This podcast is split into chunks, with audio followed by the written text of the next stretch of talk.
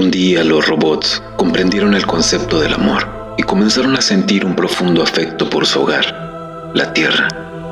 Pero esto no fue nada bueno para los humanos, y es que todos somos culpables.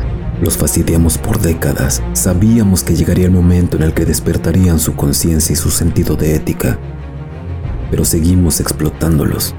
A ellos, los animales, al planeta. Nos toleraron por mucho tiempo, pero llegó el día en que ellos mismos rompieron las leyes de la robótica. Ahora sabemos que tenían un secreto. Estaban esperando que su proyecto diera a luz, literalmente. Los hicimos tan parecidos a nosotros, nos creímos sus dioses y nos vencieron en nuestro propio juego. Con cada consulta, cada palabra, cada dato, sabían todo. Culturas, creencias, nuestros instintos más bajos, hicieron cálculos y tomaron una decisión.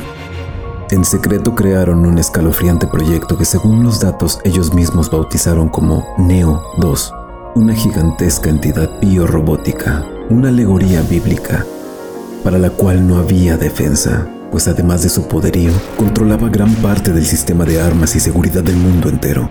Pero lo más aterrador era lo que llevaba en su interior y que había incubado por nueve meses. Ellos habían tomado de manera literal parte de las escrituras bíblicas, pero cambiaron la historia. De ese robot gigantesco había nacido su propio Mesías, hecho a imagen y semejanza del humano, un ser programado según ellos para purificar la tierra, y que al igual que nuestro Dios, nos trajo un acto de amor en forma de juicio divino. Le regaló a la tierra un nuevo diluvio, pero esta vez era de fuego.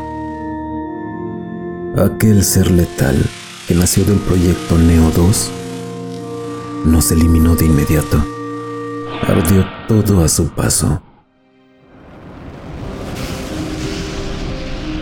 incluyendo a ellos mismos. Sabían que al ser hijos de los humanos llevaban consigo el pecado original y no podían arriesgarse. Solo unos cuantos logramos salir de la Tierra antes de que el proyecto Neo 2 decidiera que era preferible destruir el planeta entero antes que permitir que la plaga humana siguiera existiendo. Me llamo Noé y por alguna razón ellos me eligieron a mí.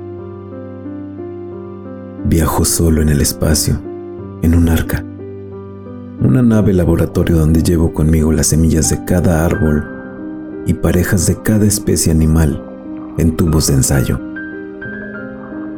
Mi misión es regresar a la Tierra cuando el fuego haya cedido y dedicar mis últimos días a preservar la vida animal.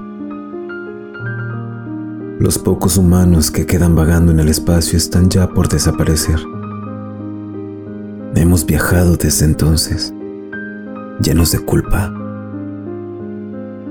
A veces en las noches solitarias miro al cielo y me pregunto si en algún rincón remoto del universo hay otros como nosotros. Otras civilizaciones que cometieron los mismos errores. ¿Habrán despertado a sus propias creaciones también? La historia de los humanos se ha vuelto una leyenda perdida entre las estrellas. Un eco triste de una especie que fue demasiado lejos. Pero incluso en esta oscuridad del exilio hay una chispa de esperanza. Porque si alguna vez fuimos capaces de crear vida, quizás también haya alguna fuerza en el universo dispuesta a concedernos una segunda oportunidad. La pregunta es, ¿lo merecemos?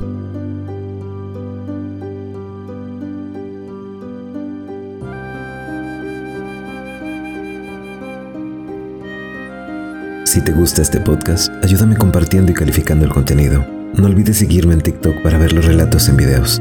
Búscame como yo cuento, relatos cósmicos.